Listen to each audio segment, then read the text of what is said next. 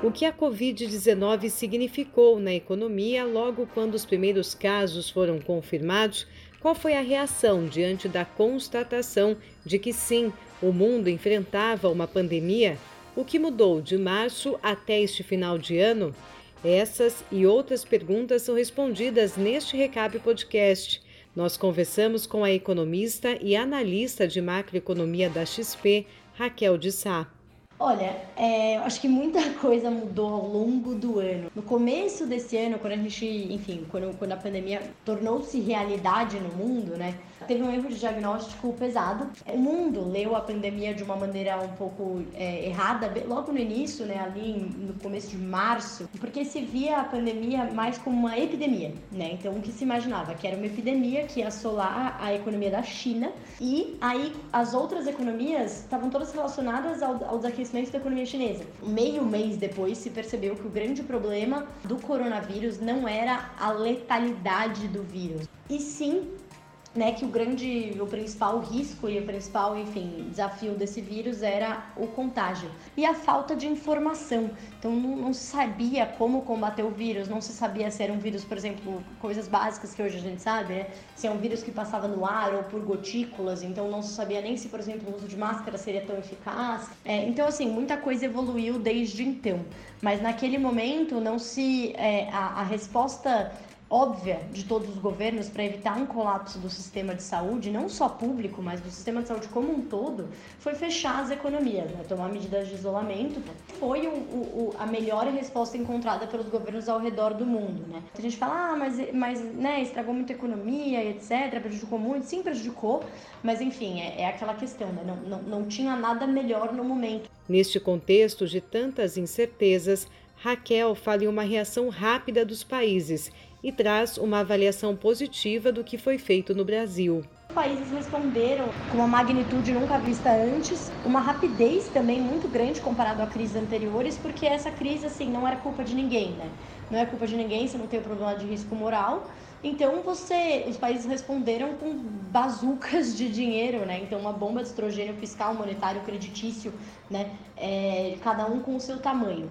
Aqui no Brasil é, a gente respondeu também, eu acho que no começo da pandemia o nosso medo era se essas medidas iam chegar na ponta e se a gente ia gastar dinheiro suficiente no fim, sim, gastamos muito dinheiro, né? O Brasil gastou é, mais ou menos 8,5% do PIB é, com medidas, só medidas fiscais, tá, para combater a, a, pandemia. Isso é muito maior do que a média de todos os países aí emergentes, né? Isso se compara muito mais aos países desenvolvidos. Tanto as medidas de isolamento quanto as, as medidas, os programas desenvolvidos pelo governo para combater os impactos econômicos da pandemia foram muito bem desenhadas, né? Eu acho que a gente tem que, enfim, a gente tem que reconhecer quando o governo fez alguma coisa direito, né?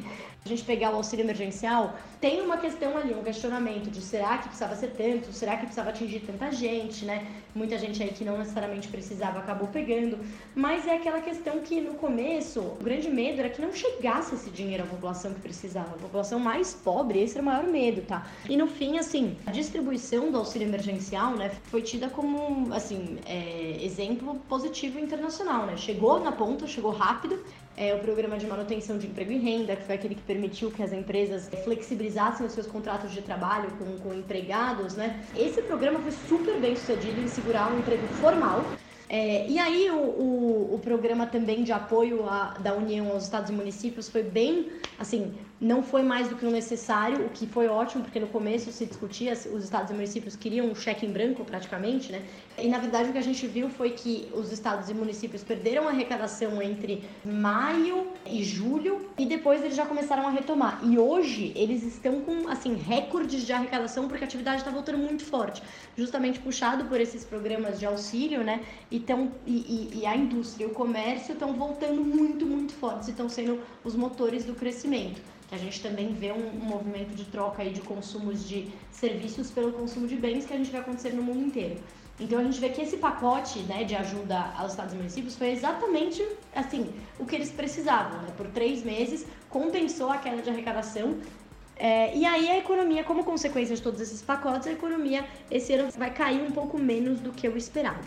Porém, a gente tem riscos.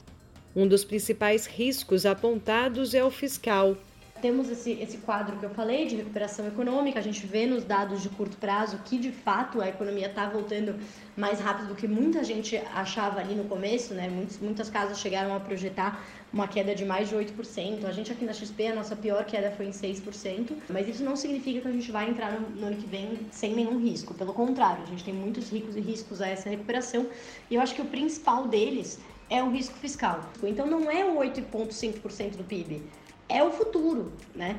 Então, o Brasil conseguiu entrar nessa crise de uma maneira sem precedentes, com inflação sob controle e juros baixos. E aí a gente conseguiu que o crédito finalmente é, agisse, finalmente eu digo porque isso nunca acontece crise no Brasil, a gente pôde reduzir os juros assim como o resto do mundo.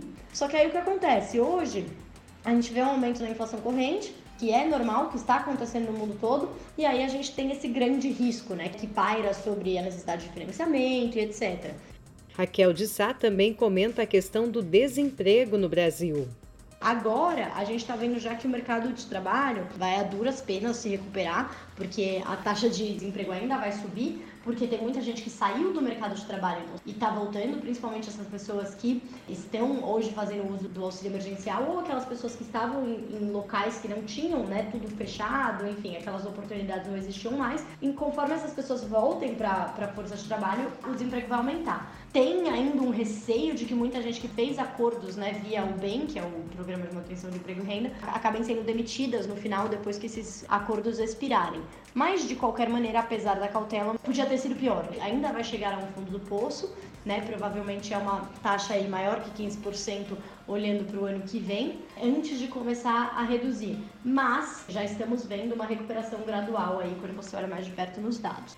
Para 2021, as expectativas. É uma expectativa assim construtiva para o ano que vem, para uma recuperação que deve vir puxada por uma troca de motores que não vai ser mais puxada por indústria e varejo e deve ser puxada por retomada de serviços. Com a retomada da atividade e a gente trabalha aqui com uma premissa de vacina no primeiro trimestre e os serviços retomando e o serviço que ainda está sofrendo muito que passe e que representa a maior parte do PIB brasileiro e emprega mais trabalhadores, acabe sendo uns motores.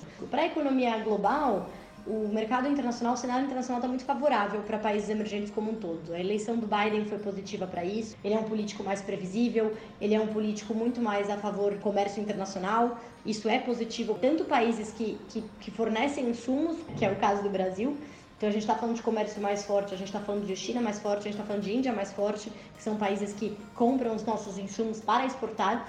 É, isso também pode favorecer o Brasil no, na tentativa de abrir o comércio, de entrar mais para as cadeias globais de valor.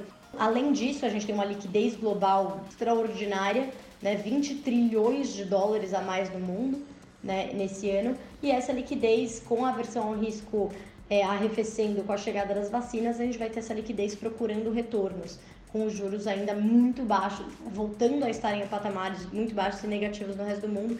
Isso acaba favorecendo ativos com um pouco maior risco, que é o caso de países emergentes. Neste contexto de boas expectativas, uma grande aposta em torno das commodities.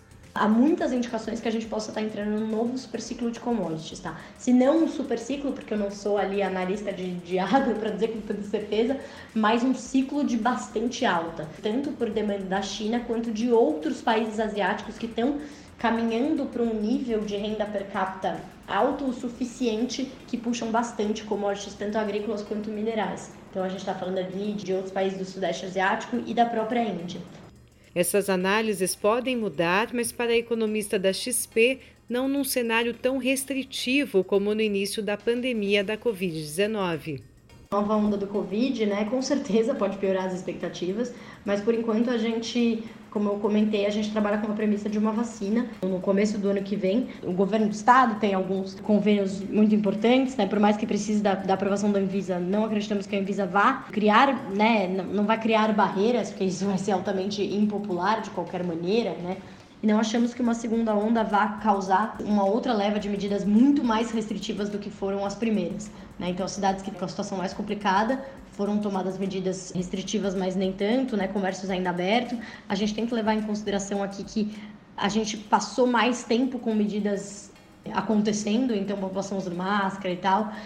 isso realmente contou a favor, né? E lógico, a gente não está no período de inverno, não estamos no período de gripe, que tudo isso, enfim, não, não sabe exatamente porquê, mas também tem bastante influência, como a gente vê, enfim, observações empíricas aí em outros países desenvolvidos. O Recap Podcast, neste ano de 2020, trouxe diversas análises considerando a pandemia da Covid-19. Em 2021, continuaremos com as entrevistas e bate-papos sobre assuntos importantes para a sociedade, com olhar para o varejo e o setor de combustíveis. Gláucia Franchini para o Recap Podcast, abastecendo a revenda com informação em poucos minutos.